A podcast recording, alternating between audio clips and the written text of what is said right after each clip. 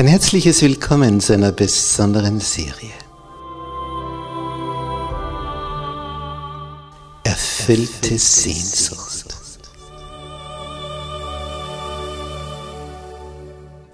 Die Welt der Bibel.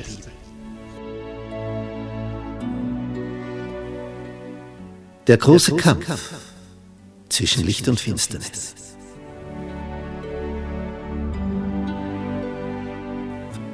Vom Schatten zum Licht. Wir begeben uns auf eine spannende Zeitreise durch die letzten zwei Jahrtausende. Von der Auferstehung Jesu bis zu seiner Wiederkunft. Was da war, was da ist, was da sein wird. Wir betrachten die Geschichte mit neuen Augen. Wir lüften den Vorhang was sich hinter den Kulissen abgespielt hat, wer diese Spieler hinter den Kulissen waren, die Mächtigen, was ihr Beweggrund war, ihre Motivation, warum es zu diesem und jenem Ereignis kam, wie die große Reformation vor 500 Jahren. Und was die weltweit bewegt hat und was wir dadurch für die Zukunft zu erwarten haben. Es wird un unglaublich spannend. Bist du mit dabei?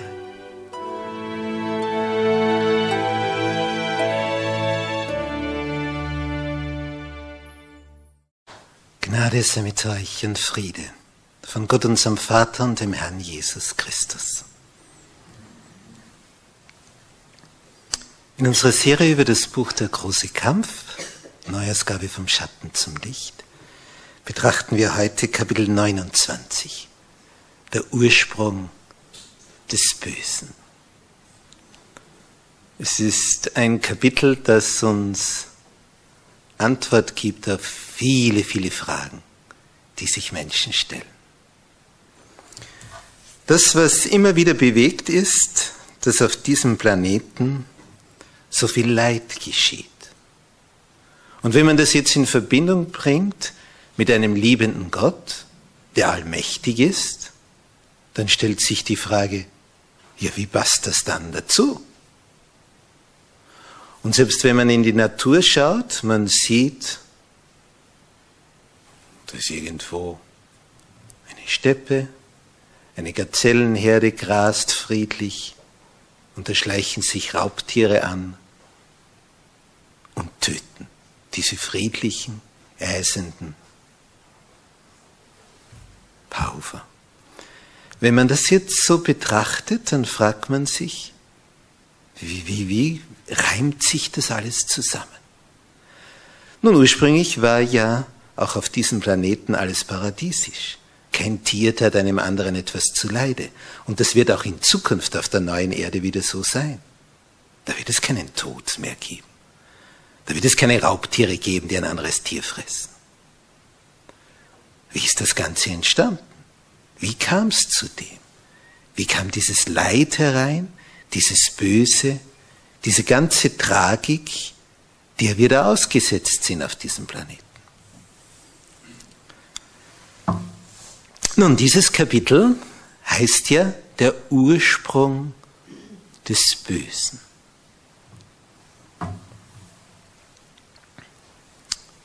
Die Heilige Schrift lehrt als erstes, dass Gott nicht verantwortlich ist dafür, dass das Böse hereinkam.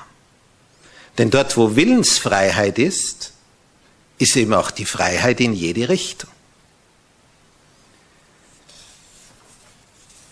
Die Sünde, heißt es auf Seite 496, ist ein Eindringling.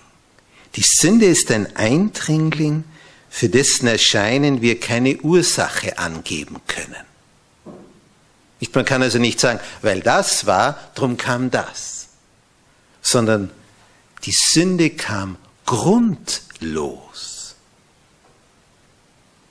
Das wäre so, wie wenn du zu jemand nett bist und er ohne Grund zu dir das Gegenteil von dem macht. Er hat keinen Grund, du bist nett. Und trotzdem ist er nicht nett. Ohne Grund. Grundlos. Sünde ist Übertretung des Gesetzes, schreibt ja Hannes in seinem ersten Brief in Kapitel 3, Vers 4. Und ehe dieses Böse Eingang fand im Universum, war Friede, war Freude, war Harmonie. Und die Liebe zu Gott, die hat das Ganze zusammengehalten. Denn so entstand auch die Liebe zueinander. Und jetzt kommt da einer hinein, der diese Freiheit, die diese Lebewesen haben, diese Engel, es vorzieht, diese ganze Freiheit zu verfälschen. Es heißt hier, die Sünde hatte ihren Ursprung bei dem, der nächst Christus am meisten von Gott geehrt worden war. Der oberste der Engel. Unwahrscheinlich begabt, unwahrscheinlich schön, unheimliche Macht.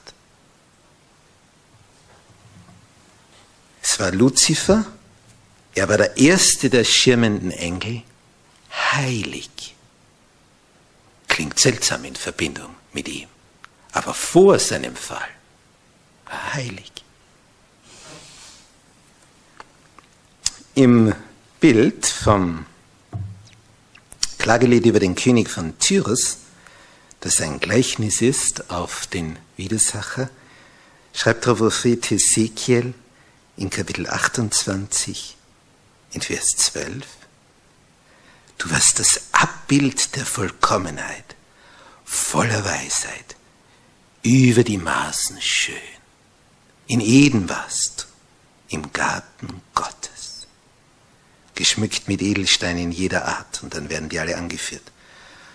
Und dann haben manche Übersetzungen sich von den Edelsteinen so verführen lassen, dass sie auf einmal Schmuck anführen. In Wirklichkeit stehen hier im Kontext Musikinstrumente.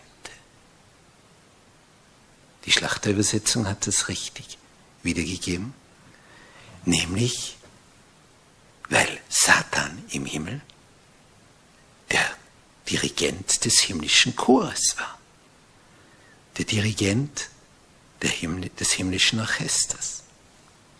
Er ist der begabteste aller Musiker. Er weiß, welche Musik wie auf den Menschen wirkt. Und das sehen wir heute deutlich. Wenn wir wissen wollen, welche Musik aus der Hölle kommt, dann braucht ihr nur irgendetwas aufzudrehen, dann hört ihr es schon. Es heißt dann in Vers 17, weil sich dein Herz erhob, dass du so schön warst und du deine Weisheit verdorben hast in all deinem Glanz. Darum habe ich dich zu Boden gestürzt.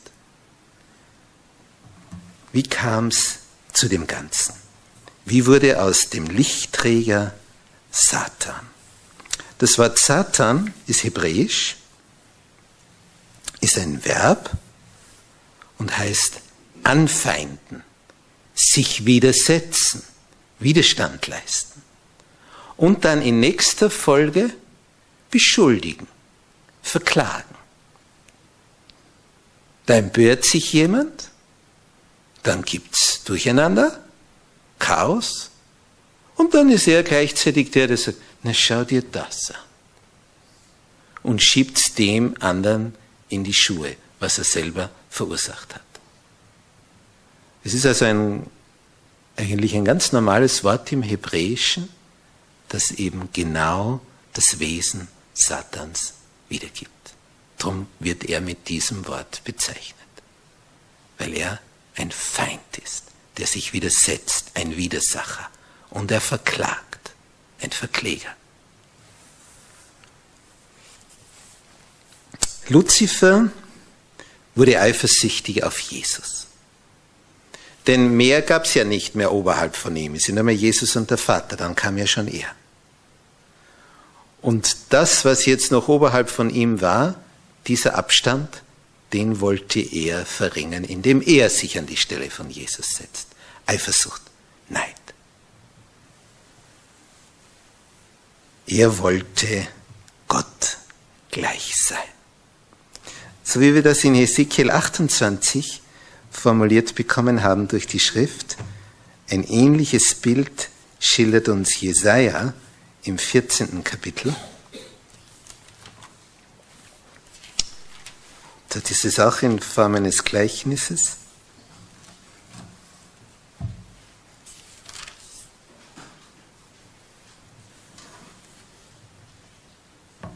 In Vers 12. Wie bist du vom Himmel gefallen, du schöner Morgenstern? Wie wurdest du zu Boden geschlagen, der du alle Völker niederschlugst?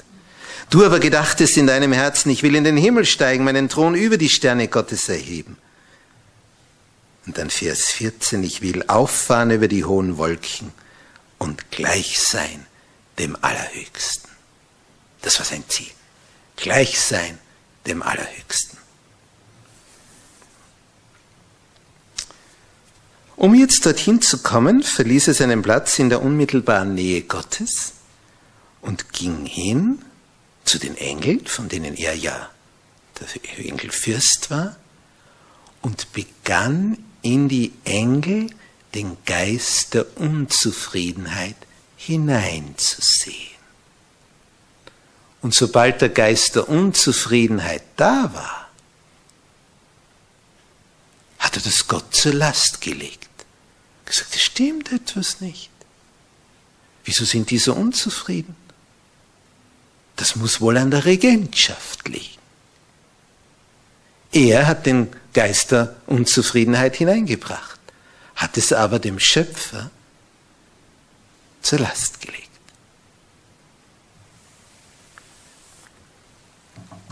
Er versuchte Unzufriedenheit über die himmlischen Gesetze zu erregen. Er sagt, das ist ja eine unnötige Einschränkung. Darum geht es uns so schlecht, weil wir diese Gesetze haben. Und gleichzeitig versuchte er Mitgefühl für sich selbst zu gewinnen, indem er sagte, wie ungerecht er von Gott behandelt wird. Was überhaupt nicht der Fall war. Alles aus der Luft gegriffen, aus dem Nichts hergeholt. Er teilte den Engeln mit, er für sie der Garant der Freiheit sei. Denn Gott ist ja einer, der zwingt. Was nie und nimmer der Fall ist. Aber er ist ja, wie Jesus sagte, der Vater der Lüge. Und wer lügt, der kann alles sagen. Und wenn es die größte Lüge ist. Wie hat Gott darauf reagiert? Er hat Luzifer nicht sofort seiner hohen Stellung enthoben. Lange Zeit duldete er ihn noch im Himmel. Und es wurde ihm immer wieder Vergebung angeboten, wenn er umkehren würde. Und je länger, je mehr sah Luzifer die Grundlosigkeit seiner Unzufriedenheit, weil es ihm nachgewiesen wurde, dass es dafür überhaupt keinen Grund gibt. Kam zu der Überzeugung, dass er sich im Unrecht befand. So. Und er wäre wieder in sein Amt eingesetzt worden, wenn er diese seine Erkenntnis jetzt auch kundgetan hätte. Aber jetzt kam noch etwas anderes in ihm zum Vorschein. Sein Stolz. Nicht, wenn man mal eine gewisse Wegstrecke gegangen ist, dann umzukehren, zu sagen, man ist falsch gelegen, das war ja gar nicht richtig, das ist nicht so leicht. Vor allem nicht für den, der stolz ist. Sein Stolz hinderte ihn, sich zu unterwerfen. Er verteidigte beharrlich sein Verhalten. Und er behauptete, keiner Umkehr zu bedürfen. Und er überließ sich völlig dem großen Streit mit seinem Schöpfer. Er richtete nun alle Kräfte seines gewaltigen Geistes auf Täuschungen. Und da er der begabteste aller Engel war, tat er sich dabei recht leicht. Nicht, wenn man so vom Himmel ausgerüstet ist mit allen Fähigkeiten, dann kann man natürlich einiges an Täuschung hier hineinsetzen. Als er dann merkte, dass nicht alle Engel mit ihm mitgehen, dass er nicht alle auf seine Seite ziehen kann, dann klagte er diese Engel an. So wie er vorher Christus angeklagt hat und den Vater. Und er klagte sie nämlich an, sagt, ihr, euch ist ja gleichgültig, was da aus uns wird. Wenn ihr nicht mitzieht, dann wird es immer noch schlimmer. Lügner. Gerade das Werk, steht auf Seite 499, gerade das Werk, das er selbst betrieb, nämlich das Negative, legte er denen zur Last, die Gott treu blieben. Er hat das Böse hineingebracht. Da gesagt, seht ihr, weil wir so ungerecht regiert werden. Darum haben wir jetzt das ganze Schlamassel. Er hat es eingefehlt, dem anderen zur Last gelegt. Er veranlasste also viele Engel, sich ihm bei der Empörung gegen die Herrschaft des Himmels anzuschließen. Und Gott in seiner Weisheit gestattete es Satan zu wirken.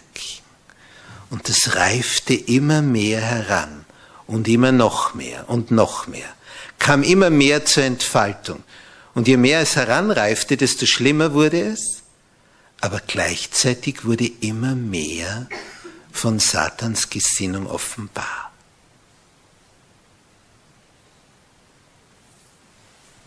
Unser Erzfeind hätte so leicht vernichtet werden können, wie man einen Kieselstein zur Erde fallen lässt. Batsch, vorbei.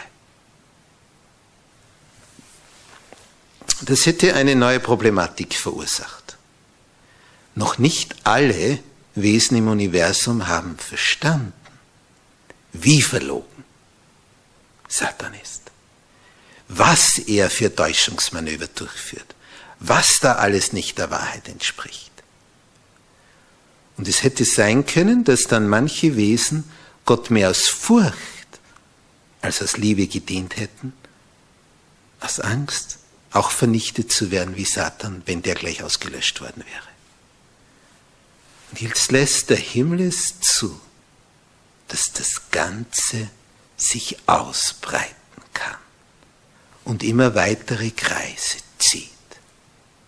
Es muss reif werden, dass man sieht, wo dieser Weg hinführt. Gottes Regierung erstreckt sich ja nicht nur über die Geschöpfe des Himmels, sondern auch über die aller Welten in diesem Universum. Wir sind ja bei weitem nicht der einzige bewohnte Planet. Nur sind die anderen so weit weg, dass wir nicht hin können mit dem Körper. Dann, wenn wir sein werden wie die Engel, wenn uns Jesus von hier abholt und erlöst und verwandelt, ja dann werden wir diese anderen Wesen kennenlernen, die nie gefallen sind.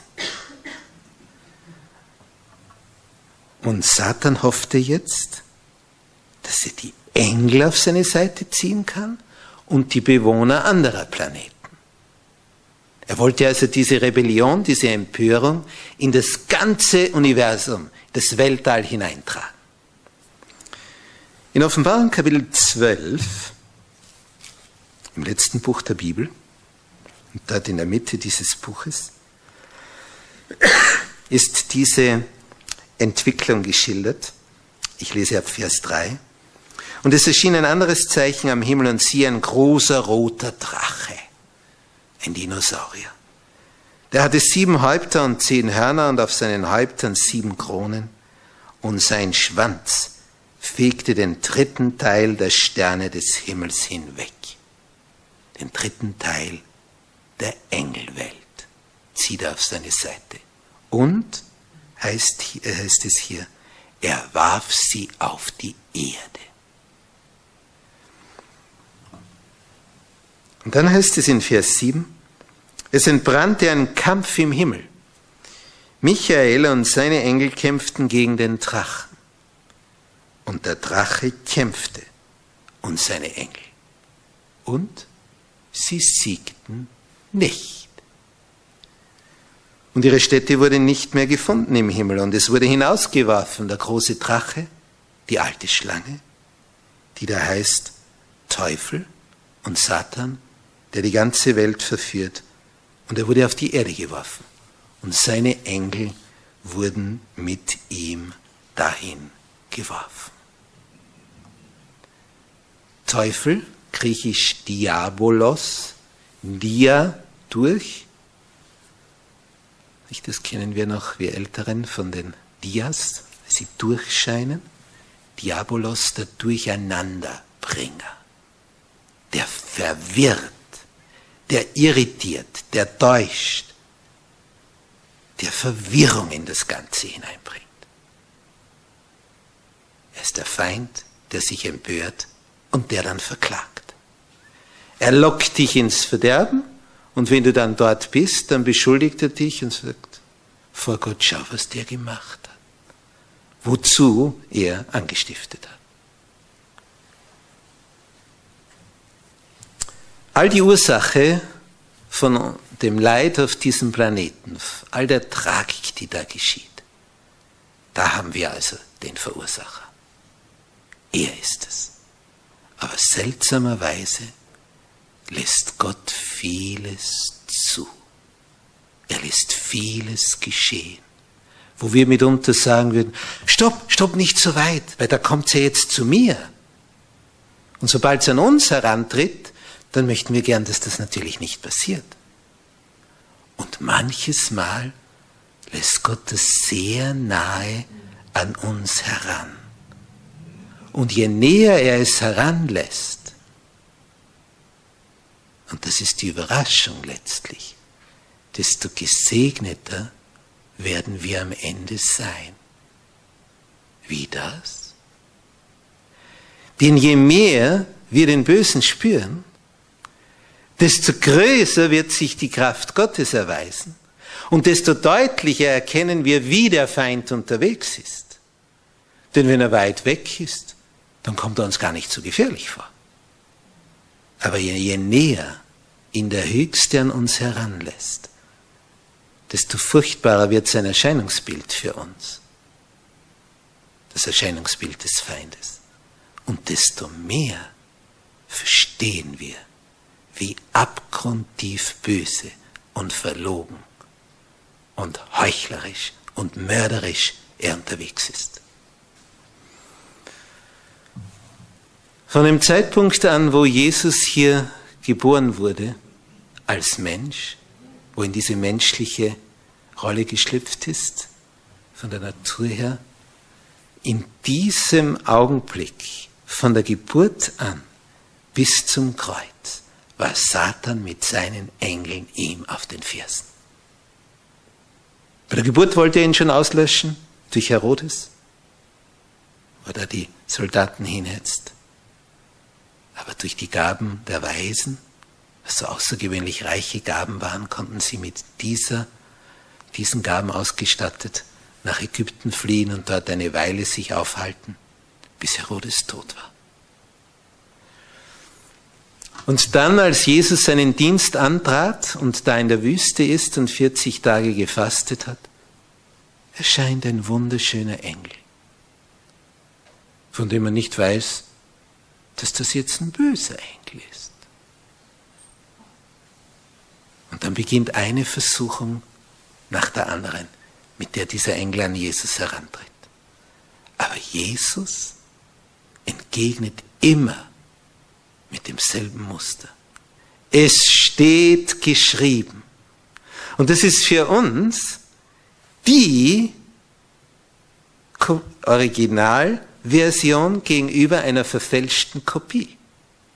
Wer das Wort nicht kennt, wie soll der wissen, was Fälschung ist? Das Wort ist die Wahrheit. Dein Wort ist die Wahrheit. Heilige uns durch die Wahrheit, hat Jesus gebetet. Also in Gethsemane zum letzten Mal vor seiner Kreuzigung gebetet hat. Für seine Jünger. Heilige uns durch die Wahrheit. Dein Wort ist die Wahrheit. Je besser wir sein Wort kennen, das Wort Jesu, desto eher verstehen wir, wo die Abweichung ist. Vor einiger Zeit war so ein Bus von der Nationalbank hier in Vorarlberg, wo man alte Schillingmünzen umtauschen konnte. Und da gab es eine Schulung für Kopien und Original. Und da ging eine Dame herum und hat so die Anstehenden, die da ihre Scheine umtauschen wollten, gefragt und gezeigt, was ist eine Fälschung? Sie hat jetzt einen 50-Euro-Schein, zwei 50-Euro-Scheine. Und was ist die Kopie? Das Gefälschte, was ist das Wahre? Der Großteil ist auf die Fälschung hineingefallen. So elegant war das gemacht. Und dann hat sie die Kriterien erklärt, woran man es erkennen kann, indem sie das Original genauer beschrieben hat. Und wenn du das Original nicht genau kennst und wenn es vielleicht noch dunkel ist und du nicht genau drauf schaust, ja dann. Die beste Zeit, die Fälschung unter die Leute zu bringen, ist so bei diesen Christbaumverkäufern. Es ist dann finster, und dann ist der beschäftigt, das einzuwickeln und dann gibt man ihm noch einen größeren Schein, dass er was herausgeben muss und am Ende stellt er dann fest, so, das ist ja nur Papier, Kopierpapier. Jedes Jahr, immer wieder dasselbe. Um die Weihnachtszeit geht es am besten. Da ist in Massen unterwegs. Da kann man ihnen was unterjubeln. Man muss das Original kennen. Sonst kann man die Fälschung nicht erkennen. Wir müssen die Bibel kennen, durch und durch. Und je länger, je mehr, immer besser. Sonst erliegen wir der Fälschung. Als dann die Zeit kam, wo Jesus dreieinhalb Jahre gewirkt hatte unter den Menschen, und Judas zu dem Punkt kam, wo er sich sage, jetzt oder nie, und jetzt wird es Zeit, dass er König wird, und jetzt werde ich ihn zwingen, sich zum König krönen zu lassen. Und wenn ich es über die Soldaten mache, die ihn verhaften, denn er wird sich ja nicht verhaften lassen. Das war dann die große Überraschung für ihn, dass Jesus sich verhaften ließ. Und Judas war völlig verzweifelt. Er wollte ja, dass der König wird, damit er, der Judas, Finanzminister wird. Und dann lässt sich der einfach binden zum Tod verurteilen. Judas fleht den Hohepriester an, wirft die Münzen auf das Steinpflaster, dass sie davon kullern. Und er ist dann ganz verzweifelt, als er merkt, das ist nicht aufzuhalten. Und darum hängt er sich. Das wollte er ja nicht. Er wollte, dass er König wird. Es ging gründlich schief. Satan hat ihn ordentlich getäuscht, hat gemeint, das wäre ein guter Plan. Als dann eine Welle nach der anderen gegen Jesus rollt, das heißt, der Feind eine Hasstirade nach der anderen gegen Jesus schleudert, hofft ihr Satan, dass Jesus sich das nicht gefallen lässt? Denn er, Satan, würde sich das nie gefallen lassen. Er denkt ja, dass Jesus so denkt, wie er denkt. Das denken ja auch viele Menschen, die meinen, der andere denkt wie ich. Und dann wundert man sich oft, dass ein anderer ganz anders denkt. Jesus sagt, meine Gedanken sind nicht eure Gedanken. Und als der Teufel das steigert, bis zu den Rufen hin, kreuzige ihn, kreuzige ihn. Und Jesus noch immer alles geschehen lässt. Und der Feind dann zu den härtesten Maßnahmen greift, dass er gegeißelt wird, der ganze Rücken zerfetzt wird. Er denkt sich, der wird doch jetzt einfach entfliehen. Das ist ja, der wird das doch nicht einfach zulassen, dass er so gequält wird. Und er steigert das und steigert das und steigert das bis hin zum Kreuz. Und der Teufel steht letztlich fassungslos dort, dass Jesus duldet und er duldet. Und da wurde ihm die Maske runtergerissen vor dem ganzen Universum. Als Jesus rief, es ist vollbracht, da wussten all die Engel, all die Bewohner der anderen Welten, für die wir als Erde ein die Bühne eines Schauspiels sind, wo die anderen die Zuschauer sind, von den anderen Planeten her, da wussten die alle, wer und was und wie das Wesen Satans ist. Dann war es offenbar. Seitdem hat er sämtliche Gunst, die er noch hatte bis zu dem Zeitpunkt, verloren. Er wurde entlarvt.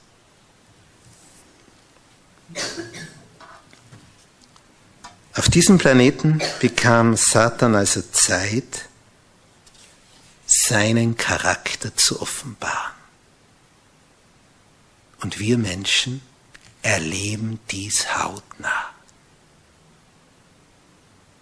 Eigentlich ist es gut, so weh es tut.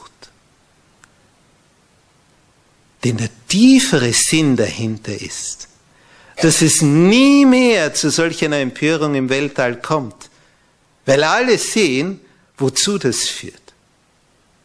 Und es wird die Empörung nicht zweimal kommen. Es wird das Unglück nicht zweimal kommen, sagt der Prophet Nahum im ersten Kapitel, Vers 9. Es wird nie mehr so etwas geschehen. Weil das ganze Weltall Zeuge ist, wo das hinführt, wenn man gegen Gottes Gesetz handelt. Denn genau die Einhaltung des Gesetzes Gottes garantiert den Frieden, die Sicherheit. Genau die Liebe zu Gott garantiert, dass wir Frieden haben, Freude haben, Sicherheit, Lebensqualität, Glück. Das ist Glück. Nur die Menschen hier, die sehen das noch nicht alle, weil sie ja nicht den Blick für die unsichtbare Welt haben. Denn der Feind ist natürlich der gefährlichste, der so tut, als ob es ihn gar nicht gäbe. Denn wenn ich nicht weiß, dass es ihn gibt, ja, dann bin ich ihm natürlich hilflos ausgeliefert. Darum brauchen wir wieder die Schrift, die uns schildert, wie er ist. Und durch die Informationen, die Gott seiner Botin gab, wellenweit, 70 Jahre hindurch Visionen, über diesen Erzfeind, was der alles plant, was der alles tut, öffnet uns immer mehr die Augen über sein Wesen über seine Verschlagenheit, seine Listigkeit, wie er sich verstellt. Aber wir können uns bewusst sein, je näher ihn Gott an uns heranlässt, desto gestärkter werden wir aus der Auseinandersetzung hervortreten. Wenn wir uns umso fester an Jesus klammern, umso mehr auf ihn vertrauen, umso mehr zu ihm rufen und schreien, umso größer wird die Erfahrung sein. Im Hebräerbrief schreibt der Apostel Paulus in Kapitel 11,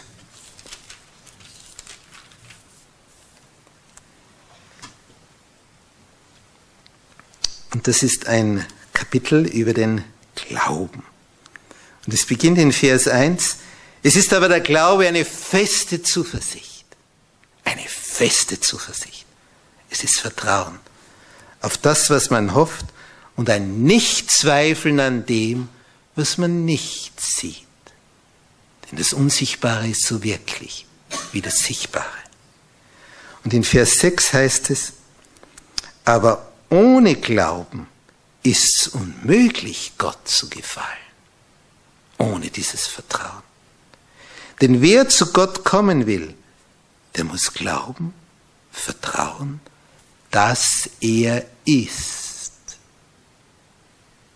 Das ist der erste Punkt. Darauf zu vertrauen, dass er ist. Dass er existiert. Manch einer ist schon gekommen zu mir und hat gesagt, na beweis mir, dass es Gott gibt. Ich pflege dann zu sagen, und du beweist mir, dass es ihn nicht gibt. Hilflosigkeit. Wie willst du das beweisen? Wer zu Gott kommen will, muss vertrauen, dass es ihn gibt. Und dass er denen, die ihn suchen, ihren Lohn gibt. In Vers 3 schreibt hier Paulus, durch den Glauben, durch das Vertrauen zu ihm erkennen wir, dass die Welt durch Gottes Wort geschaffen ist, so dass alles, was man sieht, aus nichts geworden ist. Aus dem Nichts entsteht es. Er spricht, so geschieht. Wenn er gebietet, so steht's da. Durch deinen Willen, o oh Gott, waren sie und wurden sie geschaffen. All die Dinge, die wir sehen. Weil jetzt der Feind durch seine Lügen vorgeht, hat er so manche getäuscht. Aber wer die Wahrheit kennt, wer das Original kennt, der muss nicht in der Täuschung bleiben.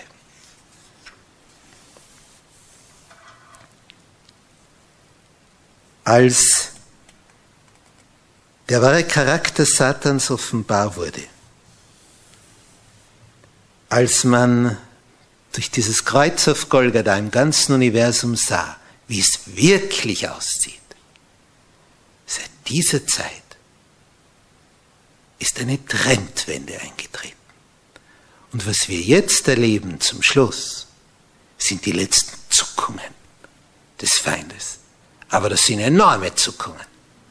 Da versucht er noch einmal alle Register zu ziehen, die er in den 6000 Jahren in Bezug auf die Menschheit sich angeeignet hat. Denn 6000 Jahre wird dieser Kampf währen. Und dann kommt Jesus. Und dann kann Satan tausend Jahre auf einer leeren, verwüsteten Erde, wo es niemand mehr gibt, nachdenken. Und dann liegt die Erde tausend Jahre brach. Verwüstet. Wüst und leer und öde. Dann kann er hier umherstreifen. Nichts, womit er verführen kann, weil keiner mehr da ist. In Hesekiel Kapitel 28, was wir anfangs gelesen haben, heißt es in Vers 18 und 19, darum will ich dich zu Asche machen, sagt der Herr zu Satan. Der Satz macht mir große Freude für die Zukunft. Der Höchste sagt über unseren ärgsten Feind, ich will dich zu Asche machen. Das bleibt von ihm. Asche. Und zwar so heißt es, dass du nimmermehr aufkommen kannst. Es wird für immer und ewig vorbei sein mit ihm. Der Herr spricht, ich will dich zu Asche machen, dass du nimmermehr aufkommen kannst. Und dann hört die ganze Lügnerei und die ganzen Täuschungsmanöver auf. Es war gut, dass das Böse ausreifen konnte damit niemand im Zweifel sein muss, wer der Lügner ist und wer der Liebende ist. Wohl uns, wenn wir dem vertrauen, der der Vater der Liebe ist. Amen. Unser treuer Vater, der du im Himmel bist, danke für die Wahrheit, für das Original, so dass wir dadurch die Fälschung erkennen können, die oft sehr nahe an das Original herankommt. Aber du, Herr, du hast uns gezeigt, was Wahrheit ist und was Lüge ist, was Fälschung und Irrtum. Danke, dass es deine Liebe ist, die uns bewiesen hat. Nur durch die Übereinstimmung mit deinem Gesetz wenn wir den Frieden haben, die Freude, die Erfüllung, dann wird es Glückchen gelingen. Dann haben wir Glück, wenn wir auf dich hören und dir folgen in Liebe, dir treu und gehorsam sind. Dann haben wir es gut. Wir wollen nicht mehr auf diesen Feind hören und uns von ihm betören lassen, der davon Freiheit faselt wo am Ende Knechtschaft und Versklavung und Sucht lauert. Bei dir ist das Leben und in deinem Lichte sehen wir das Licht. Hab Dank, o Herr, dass du uns gezeigt hast, wo die Freude ist und der Frieden und das Leben, das in Ewigkeit währt.